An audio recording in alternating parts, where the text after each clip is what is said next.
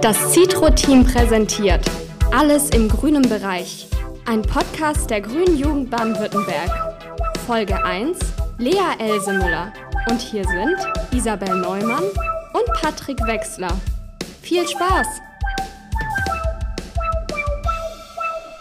Ja, hi, das ist alles im grünen Bereich. Wundert euch nicht, wenn der Podcast jetzt neu bei euch auf Spotify oder auf Google Podcasts sonst wo erscheint. Wir sind jetzt überall und nicht mehr zu stoppen. Äh, das ist ein neuer Podcast der Grünen Jugend Baden-Württemberg, beziehungsweise der Citro-Redaktion dieser. Und ja, bisher haben wir mehr online geschrieben. Wir, haben auch, wir hatten auch Zeitschriften, sind jetzt aber nur noch online und wir dachten, ja, cool, wir sind jetzt online, also alle, die online sind und alle, die viel online machen, haben einen Podcast. Und da müssen wir natürlich, wir sind ja gute Mitläufer und da gehen wir natürlich mit. Ja, ihr hört, ihr habt bis jetzt nur mich gehört. Tatsächlich bin ich nicht alleine. Ähm, nicht nur, dass wir die Citro-Redaktion generell, dass wir zusammen diesen Podcast machen. Auch, ähm, ja, haben, haben wir eine wunderbare Gästin heute bei uns. Und ja, ich mache das heute auch nicht alleine. Ich denke, ich stelle mich auch einfach mal kurz vor. Ähm, ich bin auch bei der Citro-Redaktion. Vielleicht kennt ihr mich auch vom Greencast, äh, Greencast der Grünen Jugend Heidelberg. Das ist so unser eigener kleiner Podcast. Und jetzt geht es eine Ebene weiter. Ähm, ich bin Isabel, ähm, Webbeauftragte, Webbeauftragte der Grünen Jugend Heidelberg und ähm, bei FIG im Feminist Network und in der Citro auf Baden-Württemberg-Ebene und äh, super motiviert für den neuen Podcast. Ähm, und wer ist unser Gast heute? Das stellt ihr euch bestimmt gerade als Frage. Lea, möchtest du dich auch mal vorstellen?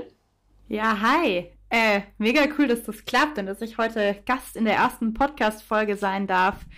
Äh, mein Name ist Lea, ich bin äh, ein bisschen älter schon, aber immer noch grüne Jugendalter und eure Landessprecherin. Und ähm, freue mich mega, ähm, dass ich heute hier sein darf. Äh, nicht wundern, wir sehen uns alle. Ihr seht uns natürlich nicht, also es kann manchmal ein bisschen witzig werden. Aber wir versuchen ähm, auch die bildliche Komponente in diesem Podcast sicherlich äh, mit, mitzutragen und ich freue mich. Ja, also äh, wundert euch nicht, falls es zwischendurch so ein bisschen cringe wird. Ähm, es ist halt unsere erste Folge und es ist auch unsere, ähm, es ist halt auch direkt digital, heißt, ja, wir, wir versuchen irgendwie eine gute Tonqualität hinzubekommen. Äh, wir versuchen, dass sich das halbwegs normal anhört, aber ich meine, ey, ihr kennt alle so ganz komische Videocalls und ähm, ja, das versuchen wir einfach zu vermeiden. Ja, themenmäßig sind wir heute ähm, voll gut aufgestellt. Wir haben eine fantastische Gästin, Lea, ja bei uns. Äh, ähm, Lea, du hast ja schon gesagt, du bist Sprecherin der Grünen Jugend Baden-Württemberg und ja auch Gemeinderätin ähm, für die Grünen in Tübingen. Ähm, wie verändert Corona denn zurzeit deine politische Arbeit? Gibt es da, gibt's auch Vorteile oder wirklich nur Nachteile? Boah, das ist eine gute Frage. Also es gibt mega viele Vorteile, ja. Also digital daheim zu hocken, ähm, und Sitzungen zu haben, ist schon mega geil. Einen Podcast aufzunehmen und währenddessen in der Küche zu hocken, ist auch irgendwie ein bisschen geil. Ähm, von daher, das ist schon auch ein großer Vorteil. Also vor allem, wenn man irgendwie viel unterwegs ist normalerweise, dann wirklich auch mal zu Hause bleiben zu können und trotzdem politisch zu arbeiten. Ich sehe das schon auch als Vorteil auch an. Es hat natürlich auch ganz krass viele Konsequenzen irgendwie für uns auch auf politische Arbeit. Ähm, aber erstmal, die politische Arbeit geht ja weiter man hat halt irgendwie wirklich, also wir zumindest versuchen das, unsere politische Arbeit eins zu eins ins Internet zu verlegen. Also irgendwie Bildungsarbeit eben in Webinaren zu machen. Ähm, und unsere Sitzungen sind digital, wir machen Video-Calls. Ähm, ich hänge viel mehr am Telefon auch, das ist auch ganz krass, weil natürlich klärt man viel mehr in weniger Zeit, wenn man sich sieht, als wenn man halt die ganze Zeit telefoniert. Also das sind schon auch so die, die Schattenseiten. Man hat halt wirklich, es braucht alles mehr Zeit. Aber der Vorteil ist ganz klar, also ich war, glaube ich, lange nicht mehr so viel zu Hause wie jetzt. Und es ist irgendwie auch mal schön. Und ähm, die ganzen Fahrzeiten, die man ja in Baden-Württemberg auch hat, also keine Ahnung, wenn ich von Tübingen nach Freiburg fahre, brauche ich über drei Stunden, ja. Und ähm, die fallen einfach weg. Und das ist schon ziemlich gut. Ähm, ka kannst du irgendwie sagen, ähm, also kannst du irgendwie beobachten, ob jetzt mehr Leute und vor allem auch andere Leute zu den, zu den ganzen Webinaren kommen. Weil ich hatte jetzt die letzte Zeit, so als ich eingetreten bin, habe ich gemerkt, scheiße, wenn du bei der GJBW bist, dann musst du ja ständig durch Baden-Württemberg unterwegs sein. Und ähm, das kann für, das kann für manche Menschen einfach und vor allem an junge Menschen, an Schülerinnen und Schüler vor allem, äh, kann das halt sehr aufs Geld gehen. Ähm, heißt, jetzt müsste sich doch eigentlich für die Menschen äh, für die Menschen die Chance ergeben, die sonst nicht so am Start wären, dass die jetzt voll am Start wären. Ja, also ähm, ich glaube, es gab zweierlei. Am Anfang, als wir, wir sind ja innerhalb von einer Woche in diese Webinare gestartet, es war auch gut, dass wir das gemacht haben, weil wir waren so ein bisschen ja, vor allen anderen äh, im Internet unterwegs. Und das haben wir schon gemerkt, dass unsere Webinare am Anfang richtig gut eingenommen wurden und man da plötzlich auch ganz neue Gruppen einfach dazu gebracht hat, bei uns mitzumachen. Ähm, mittlerweile ist ja auch wieder ein bisschen Schule und alles ein Thema, dass Leute auch wieder was für die Schule machen müssen. Ähm, dass halt auch einfach äh, die Uni wieder begonnen hat, ist für uns ja auch total relevant. Ähm, da merkt man schon, dass sich auch einfach da eine Ermüdung zeigt in den Webinaren. Wir haben immer noch gute Teilnehmerzahlen. Also mein letztes Webinar ähm, mit Erik Marquardt war das, da waren auch glaub, knapp 60 Leute dabei.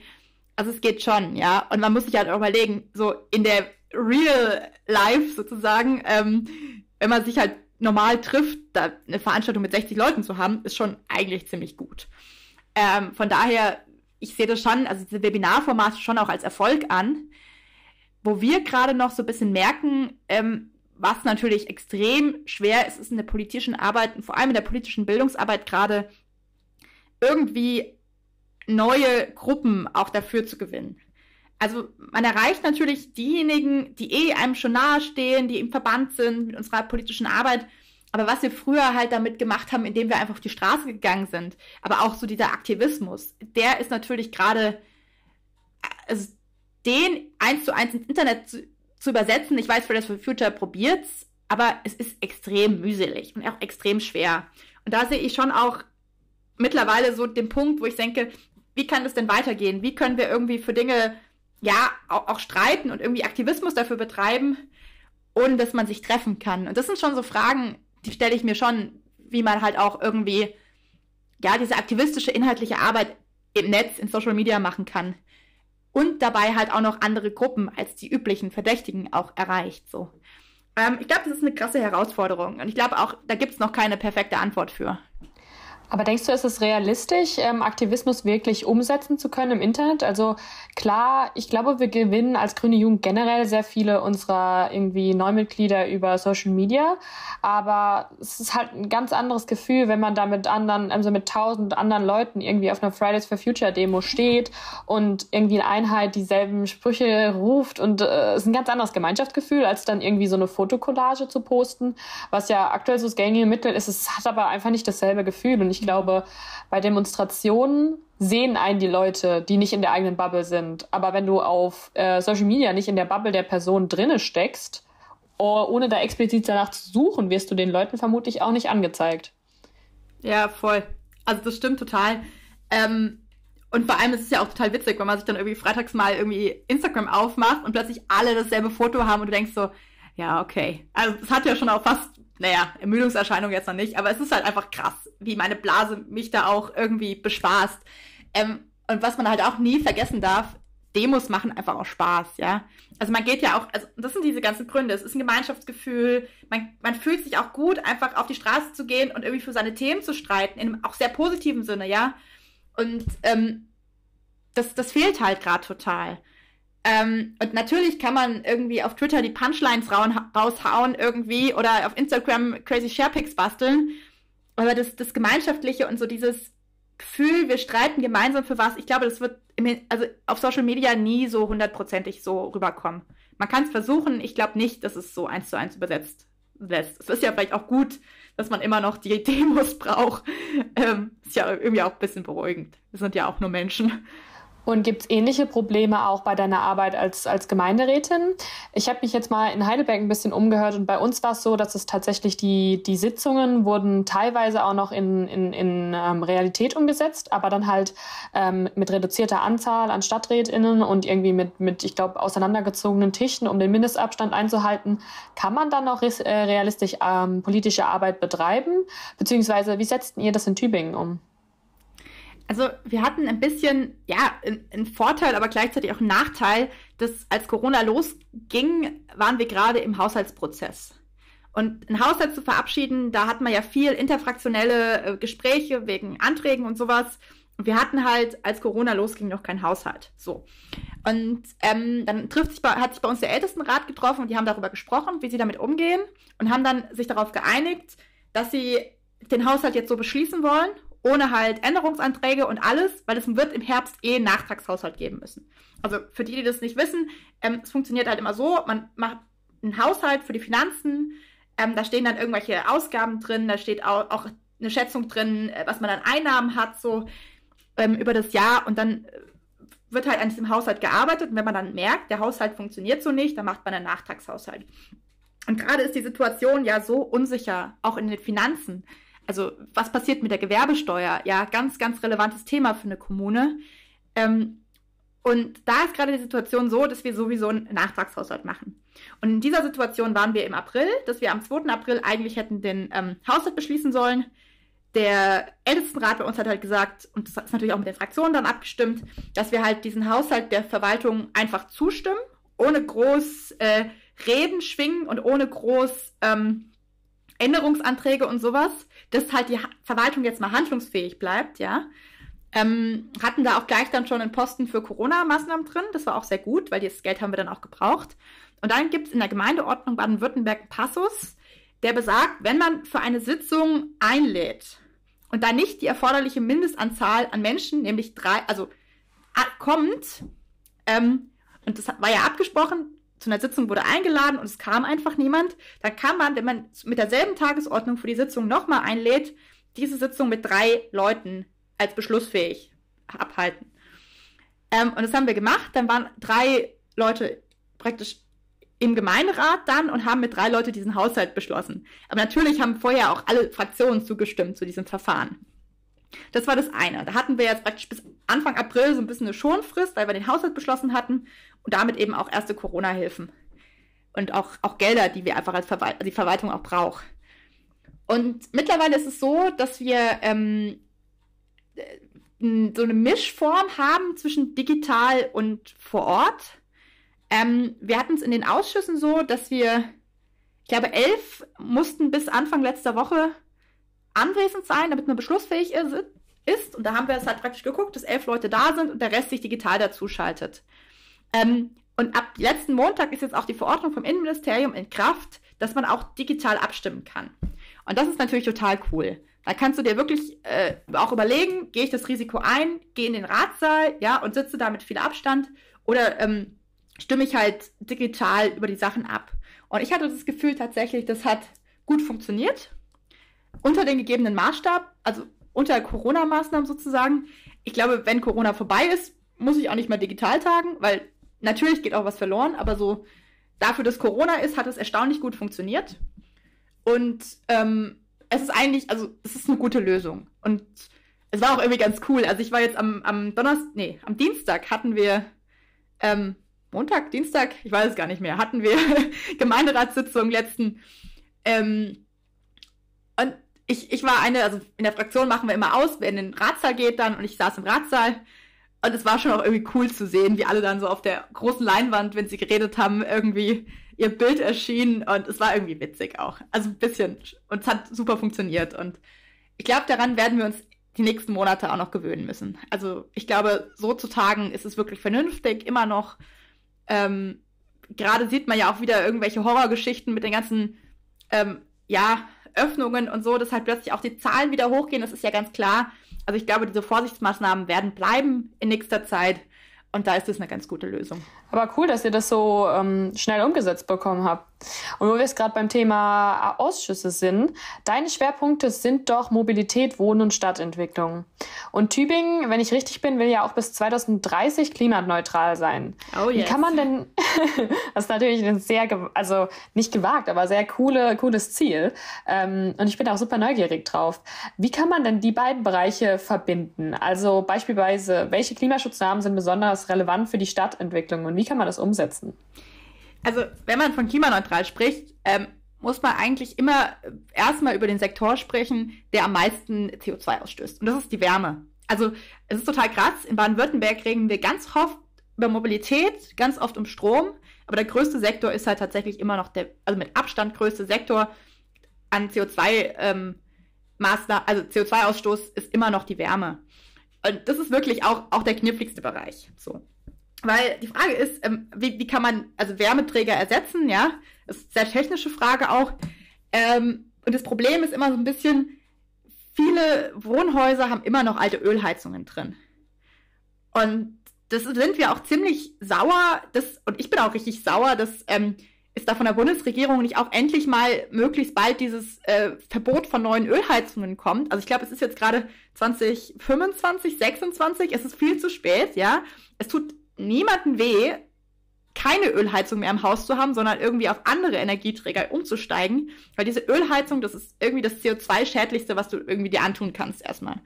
So, das ist das eine. Das ist natürlich, dass man da über Alternativen sprechen muss.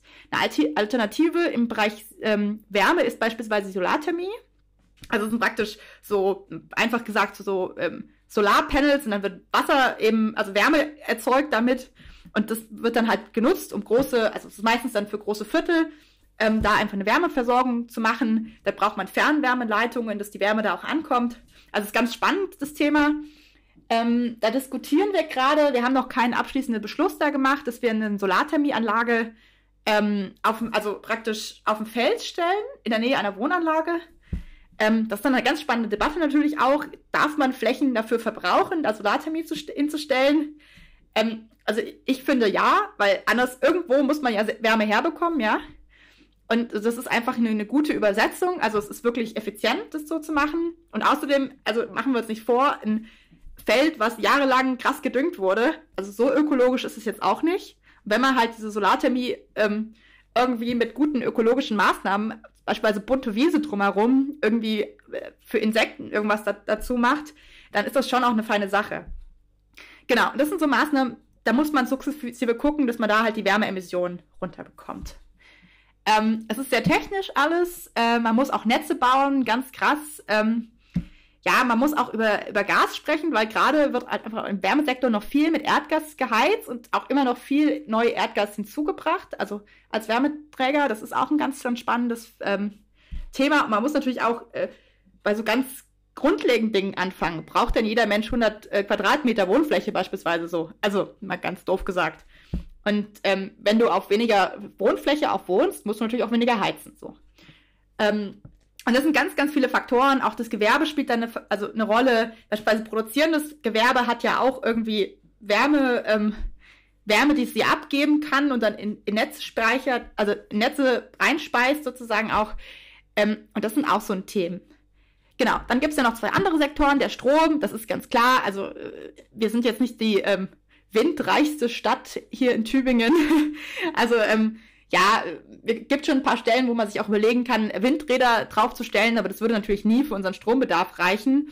Insbesondere, wenn man halt auch überlegt, dass wir halt irgendwie dahin wollen, dass unsere Busse mit Strom fahren, da müssen wir halt irgendwie auch ähm, an Strom, andere Stromquellen ähm, hinkommen. Es ist ganz geschickt. In Tübingen scheint oft die Sonne. Solar, also Solaranlagen auf den Dächern, das tut auch niemandem weh. Wir haben auch schon seit, ich glaube, zwei Jahren mittlerweile eine Solardachpflicht bei Neubauten. Also was jetzt gerade auf, auf Landesebene ähm, irgendwie als Kompromiss nur fürs Gewerbe kommt jetzt. Das haben wir in Tübingen schon wirklich für alle Neubauten. Wir haben da ein ganz, ganz spannendes Modell, aber das führt jetzt hier zu weit, das auszuführen. Das heißt, bei uns kommen auf die Neubauten schon jetzt auch Solarzellen drauf. Ähm, die Frage ist halt auch so ein bisschen, wie kommt man dann dahin, dass halt auch Bestand, also auf ältere Gebäude eben auch Solardächer draufkommen. Da sind wir gerade noch im Prozess, auch zu gucken, ähm, wie man, wie man da einfach weitere Flächen akquiriert, so. Aber das ist so dieser Sektor Strom. Und da ankoppelnd ist halt der Sektor Mobilität, dass man halt einerseits guckt, dass man den Bestand, also die Busse vor allem elektrisch macht, die Autos, autofreie Innenstadt, ganz akutes Thema in Tübingen auch, ja. Ähm, hatten wir auch schon mal angedacht, eben mit, mit sind leider im, im, in der Bürger-App-Abstimmung dann gescheitert, muss man so sagen. Aber ja, es war der erste Versuch. Jetzt braucht es halt ein neues Konzept und wir probieren es weiterhin, um zu sagen, man muss halt diese Innenstadt auch wirklich autofrei bekommen. Und der dritte Punkt ist, ähm, alles, was auf die Schiene geht, ist erstmal besser als im Auto. Also wir setzen uns auch dafür ein, dass hier eine Regionalstadtbahn gebaut wird und inklusive einer Innenstadtstrecke. Das sind so querbeet einmal ganz grob zusammengefasst die drei Sektoren. an die man ran muss und das wird auch wehtun, ja, also das ist eine Riesenaufgabe. Man muss irgendwie versuchen, alle mitzunehmen dabei. Aber es wird natürlich nicht ohne Einschränkungen gehen. Aber mit einem Ziel klimaneutral 2030, ich glaube, als Stadt für Tübingen muss man sich das rausnehmen. Ähm, weil sonst wird das halt auch echt gar nichts mehr mit dem 1,5 Grad Ziel. Was ich gerade noch rausgehört habe, ähm, du hast was von der Bürger-App erwähnt. Was genau ist das? Beziehungsweise wie funktioniert das? Ja, also wir haben eine, eine Bürger-App, ist auch nicht, nicht das unumstrittenste Instrument, muss man sagen. Ähm, aber ähm, das ist praktisch eine App, wo Bürgerinnen und Bürger mit dem Code, den sie praktisch per Post zugestimmt, also zugeschickt bekommen, ähm, abstimmen können. Und es gibt, gab jetzt bis jetzt tatsächlich zwei Ab App, also Abstimmungen über die App. Ähm, und dann werden halt verschiedene Sachverhalte. Also der erste Sachverhalt war ähm, die Frage nach einem Konzertsaal für Tübingen. Da gab es eine App-Stimmung, ob wir halt einen Konzertsaal wollen oder ein 50-Meter-Schwimmbad. Das war so ein bisschen, ja, äh, da muss man die Tübingen-Zusammenhänge verstehen und tief drin sein, um diese, diese Abstimmung äh, zu verstehen. und die zweite war eben, ähm, also die Mühlstraße ist bei uns eine zentrale Verkehrsader. Und da wollten wir halt, ähm, da war die Frage, ob die gesperrt werden soll. So. Und die zweite Abstimmung haben wir tatsächlich knapp verloren. Also wenn du als verloren ansiehst, dass das halt nicht durchkam. Aber ähm, diese Abstimmung, das ist praktisch ähm, nicht verbindlich für den Gemeinderat, muss man dazu sagen. Ja, es ist wirklich nur ein Meinungsbild der Bürgerinnen und Bürger. Aber natürlich ist es für uns total relevant, was da rauskommt, ja. Ähm, und äh, wenn natürlich rauskommt, dass äh, ich glaube 51 oder also 52 Prozent waren es, die gegen eine Mühlstraßensperrung ist, dann kannst du als Gemeinderat dann auch nicht dich hinstellen und sagen, jo, also da brauchst du schon richtig gute Gründe zu sagen, das mache ich jetzt, ja. Und für uns war das natürlich jetzt das Zeichen, dass wir da schon noch mal einen Schritt zurücktreten müssen, nochmal drüber sprechen, vielleicht auch nochmal einen Workshop machen, weil es ist klar, in der Verkehrssituation muss sich was ändern, ja, aber vielleicht war das jetzt nicht das richtige Mittel, so. Und da kannst du dir natürlich ein sehr direktes Feedback auch abholen. Und das ist, glaube ich, so für direkte Demokratie schon auch sehr hilfreich. Okay, super interessant. Du studierst doch auch Informatik, oder? Yes. Krass. Ähm, und soweit ich weiß, habt ihr doch, ich weiß gar nicht, wie war der Name? Cyber, ein Cyber ja. oder sowas in Tübingen? Und da sitzt du doch im, in, im beraten, äh, in so einem beratenden Board ja, genau. zum Thema also, Ethikfragen, ja. oder? Kannst du mir das mal genauer erklären? Ja, ähm, also man muss ein bisschen ausholen. Ähm, die Cyber Valley ist nicht unumstritten, ja. Das ist KI-Forschung und natürlich ist KI-Forschung eine heikle Forschung irgendwie. Also da passieren halt Dinge, also keine Ahnung, Facebook-Algorithmus ist auch KI-basiert, ja. Da werden die halt auch aufgrund von Machine Learning Dinge angezeigt und so. Und KI ist eine Technologie, die man schon auch mit Vorsicht genießen muss. Ähm, und es gab dann verschiedenen Protest dagegen, auch aufgrund der Tatsache, dass Tübingen eine Kleinstadt ist und eh schon einen krass angespannten Wohnungsmarkt natürlich, ja. Ähm, und natürlich wird so ein Cyber Valley extrem viele Jobs auch nach Tübingen bringen, wo man sich auch überlegen muss, okay, das sind sehr gut bezahlte Jobs. Was macht das mit unserem Wohnungsmarkt? Findet da Verdrängung statt? Das sind natürlich alle Fragen, die sich auch eine Universitätsstadt eigentlich tagtäglich stellen muss. So. Aus diesem Grund gab es da schon auch relativ viel Protest dagegen. Ein weiterer Grund ist, dass äh, Emerson tatsächlich einer der Partner vom Cyber Valley ist, was natürlich auch äh, total kritisch ist, ja. Ähm, Im Endeffekt ist natürlich die Frage immer, wenn man sowas hat, äh, man braucht irgendwie einen internationalen Partner. Und wenn es halt nur Amazon gibt, was machst du dann? Ja, das ist natürlich irgendwie so die Frage. Aber es gab großen Protest dagegen. Ähm, meiner Meinung nach auch zum Teil berechtigt, ja. Ich stehe trotzdem hinter diesem Cyber Valley, aber diese ganzen Fragen sind total relevant und die muss man sich stellen. Und aus dem Grund hatte der Gemeinderat auch, das war vor meiner Zeit im Gemeinderat, gefordert, da ein beratendes Gremium einzurichten. Das nennt sich dann Public Advisory Board. Ähm, umgangssprachlich sagen wir immer Ethikbeirat der darüber entscheidet. Es gibt so ein Fund in diesem Cyber Valley, wo Gelder aus der Industrie drin sind. Und diese Gelder aus der Industrie werden an einzelne Projekte vergeben. Ähm, und da gibt es ein Executive Board und auch ein beratendes, also ein entscheidendes Gremium, das eben diese Gelder vergibt. Und dieses entscheidende Gremium beraten wir als ähm, Public Advisory Board. Und das ist ziemlich cool, ähm, weil der Gemeinderat das halt eingefordert hat, das dann umgesetzt wurde. Das war schon ziemlich cool. Und da sitzen ähm, ja verschiedene Leute aus der Wissenschaft vor allem drin, die sich mit so Fragestellen der KI auseinandersetzen. Auch einer von Fridays for Future beispielsweise ähm, und ich als Gemeinderätin, um halt irgendwie so ein bisschen auch die Kommunikation zwischen Stadtgesellschaft und Forschung, ja, wobei natürlich die Forscherinnen und Forscher auch Teil der Stadtgesellschaft sind, das darf man sich ja auch irgendwie nie vergessen. Und eben auch zurück Forschungsgesellschaft Stadt zu gewährleisten und da einfach auch ein bisschen, ja, ich sehe da meine Aufgabe, auch, auch krass wieder Aufklärung zu machen, ja, und irgendwie zu erzählen und darüber zu reden, was da geforscht wird und auch darüber zu reden, ähm, wie da geforscht wird, wer da beteiligt ist, ähm, mit denen da hochzufahren und denen das zu zeigen. Das sind so Aufgaben, die ich da auch irgendwie für mich entdeckt habe. Und ich finde das total spannend, weil ich glaube, es tut vielen, vielen Forschungsgebieten nicht nur in der Informatik gut, wenn man ein Begleitgremium hat, was halt aus wirklich anderen Fachrichtungen auch besteht, ja. Also es ist nicht nur irgendwie so die, die Fachnerds sozusagen sich mit einem Thema beschäftigen, sondern halt auch andere gesellschaftliche und auch ethische Perspektiven drauf blicken und sagen, hier, guck mal, du entwickelst was, das ist vielleicht cool, aber überleg mal, was hat das für Implikationen, ja? Und ich finde es total wichtig, dass man da irgendwie auch Forschung von vornherein irgendwie interdisziplinär angeht und einfach viele Fachbereiche dazu holt, auch einfach ähm, viel über, über Spezifikation und Standards der arbeitet und sagt, okay, wenn ihr hier das und das Projekt habt, dann ist es einfach irgendwie wichtig, dass ihr, keine Ahnung, einen Geistes- oder Sozialwissenschaftler dabei habt, ja, der da einfach auch nochmal anders drauf blickt. Ich glaube, so, so kann zukunftsorientierte Forschung mit Verantwortung funktionieren. Ähm, und ich glaube, so muss sie auch funktionieren. Klingt ja, also das klingt ja schon nice und dass du, ähm, das klingt auch sehr überzeugend. Äh, aber für mich stellt sich da mehr die Frage, so wenn ich beratendes Gremium höre, dann, dann springen bei mir irgendwie so alle, äh, alle Lampen an. Ähm, vor allem, ich, ich, ich habe das jetzt letztes Jahr aus der Klimapolitik vor allem mitbekommen und irgendwie du hast, du hast einen Haufen beratende Gremien und ähm, die sagen dann auch immer sehr nice Sachen, aber am Ende wird nichts davon umgesetzt. Wie viel Einfluss habt ihr da wirklich? Wie nimmst du das wahr? Wird auf euch gehört? Also, man muss erstmal sagen, unsere eigentliche Aufgabe ist ja, Forschungsanträge zu lesen, die zu bewerten und, und ein, also ein Beratungsergebnis abzugeben. Und ähm, mhm. das ist deutlich unglamouröser, als es klingt. So.